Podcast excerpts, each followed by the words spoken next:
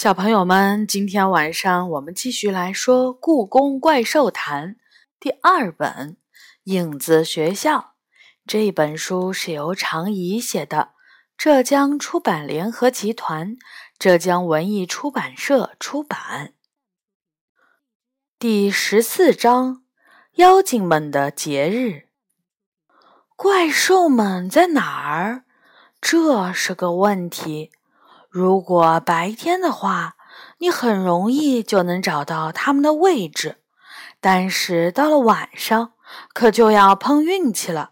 他们不会像白天那样假装成塑像，乖乖站着不动，而是会到处遛弯儿，处理点事情，找朋友聊天、打牌，要不然就去怪兽食堂吃顿好的。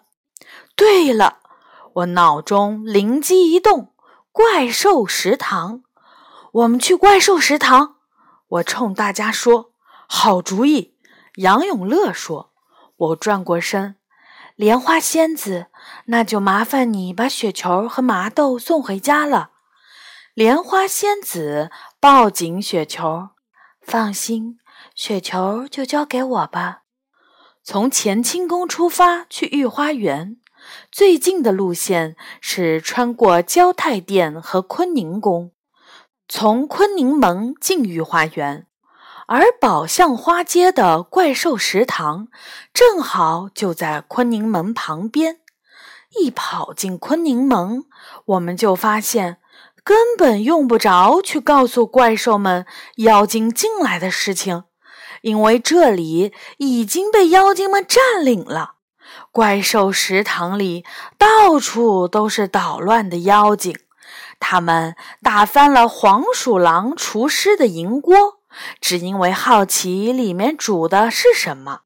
他们把这里有怪兽出没的木牌改成了这里有妖精出没。他们在古秋树的树枝上荡秋千，树叶如雪片般落下。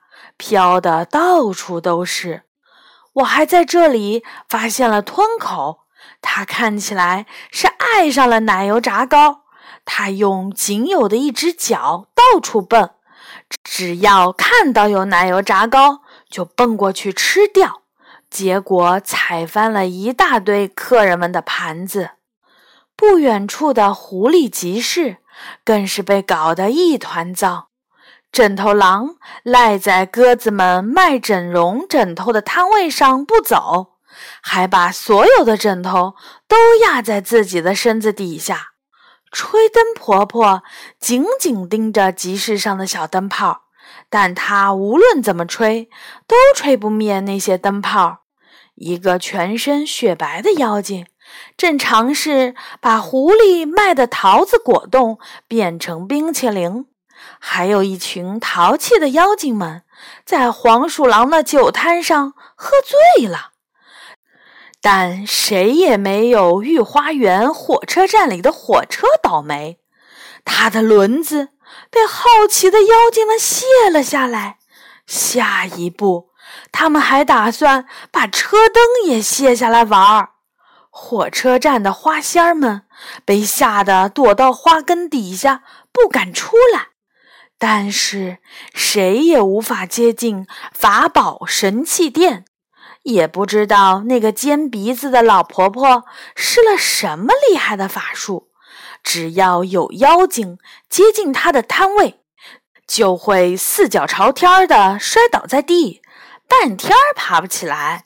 一片混乱中，我发现了皱着眉头的斗牛和酸泥，他们坐在怪兽食堂里。眼看着自己点的奶油炸糕被吞口一口吃掉，我躲开了一个妖精扔过来的盘子，又跳过了一个喝醉的妖精，冲到他们身边问：“斗牛，你们不管吗？”我正在考虑要不要管。斗牛晃着他巨大的脑袋回答：“这些长相奇怪的东西好像是妖精。”故宫里的妖精一向安分，很少惹祸，连玩笑都不开。到底是什么让他们突然失去了理智？让我来告诉你答案！我大声说，因为他们根本就不是故宫里的妖精。也许以前是，但现在你看到的这些妖精，他们全都来自于影子宫殿。影子宫殿？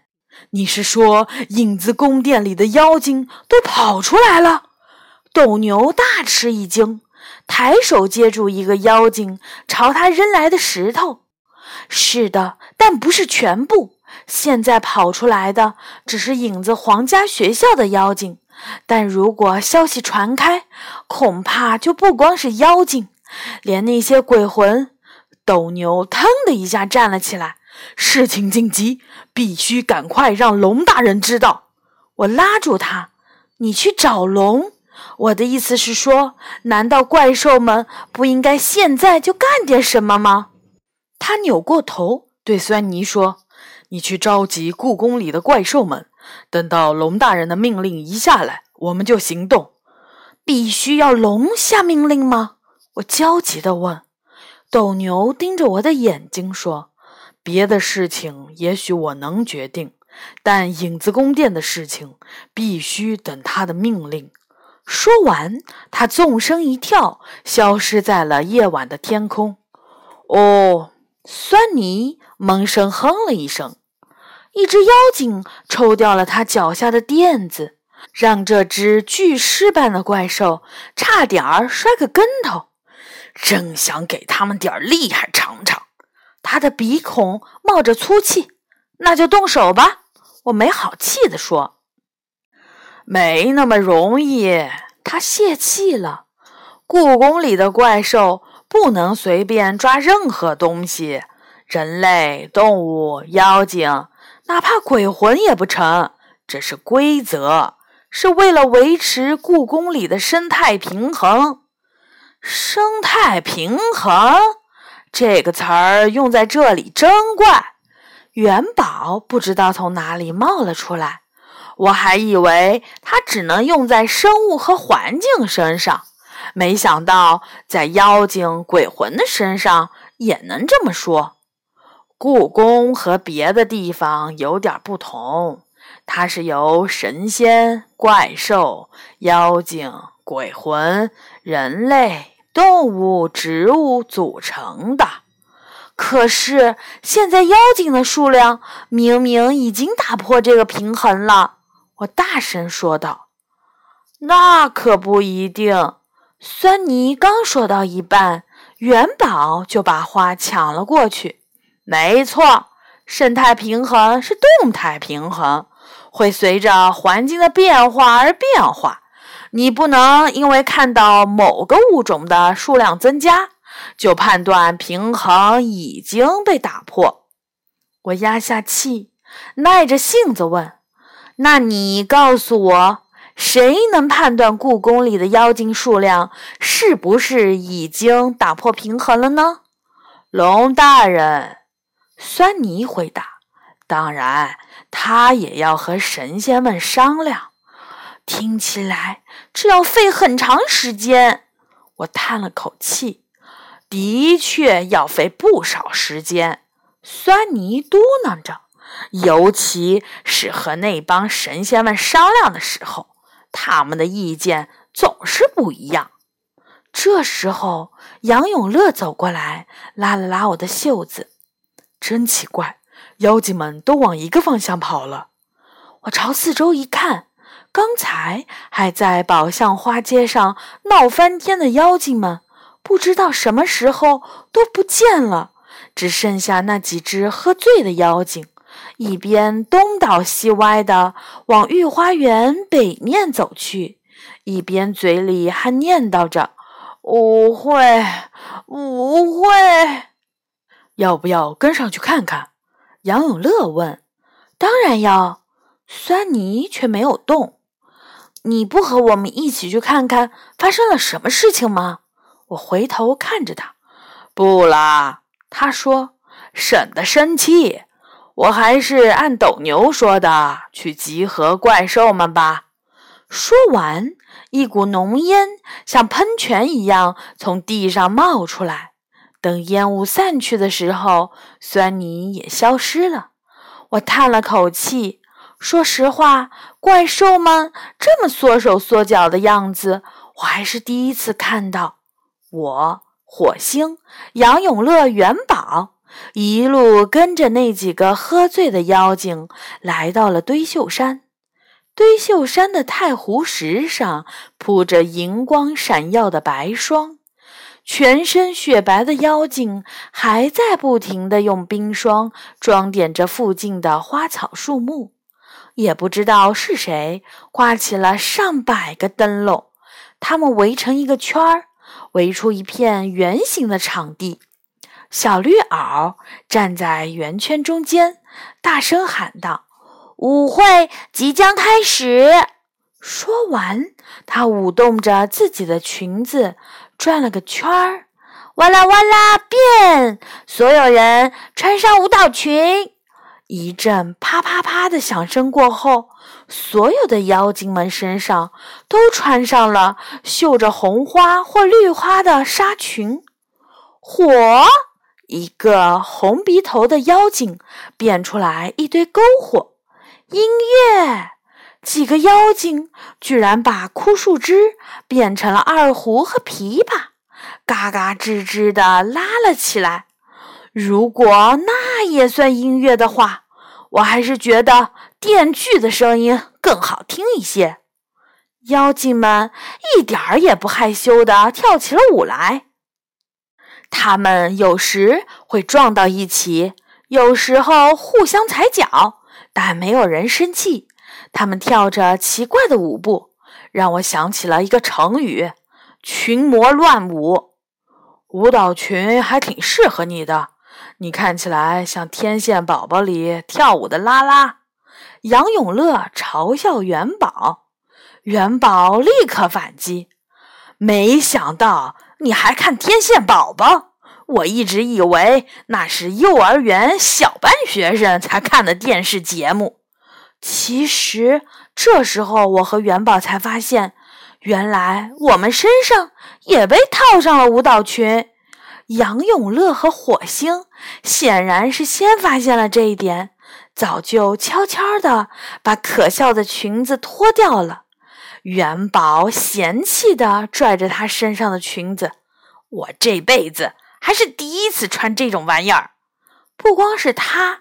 作为女孩的我，也是第一次穿舞蹈裙。我一向不会跳舞，唯一一次参加学校的舞剧演出，我只扮演了一棵树。妖精们正跳得高兴，一只巨大的龙头怪兽突然从黑暗的夜空中冲了下来，紧接着，像小瀑布一样的水流浇灭了熊熊燃烧的篝火。所有的妖精都傻了眼。稳兽，我兴奋地冲了过去。你们可来了！等等，怎么就你一个？我是来灭火的。吻兽有点尴尬的甩着它的鱼尾。其他的怪兽呢？在中和殿，大家还没有接到龙的命令，所以……可是天都快亮了。杨永乐大声嚷嚷了起来：“他说的没错，东方的天边已经隐隐约约的泛起了鱼肚白。是的，已经来不及了。”稳兽沮丧地说：“天哪！”我尖叫道：“这群妖精要是被人碰到，我简直不敢想象那将是什么样的场景。”虽说这些妖精应该不会伤害人类，但光他们的样子就足以把一个胆小的人吓个半死。你们不用担心，稳兽眨着他的绿眼睛说：“天一亮，妖精们自己就会躲起来。妖精不会在白天出现，这是他们上千年以来的习性，不会改变的。”真的。听他这么一说，我悄悄松了口气。稳兽点点头。就在这时，五六个身穿着舞蹈裙的小妖精冒了出来，他简直帅极了。一个头上戴着花环的小妖精色眯眯地看着文寿：“我为什么没带手机？要是能拍张他的照片发到我的微信朋友圈就好了。”另一个妖精说：“一个小妖精跳着脚说，快，谁能给我变张纸、变支笔？我好像要他的签名。我也要，我也要！我居然亲眼看到了文兽。”文兽的脸唰的一下红了。文兽，给我签个名吧！一个妖精变出了纸和笔，其他的妖精也都冲了过来，签到我的裙子上好吗？不，签到我的脑门上，能亲我一下吗？停下，请停下！文寿吓得够呛，但是他的粉丝团儿却没有一点儿要停下的意思，还在往他的身上扑。赶紧停下！我气得大吼，恨不得拿一根棍子把这些小妖精都赶走。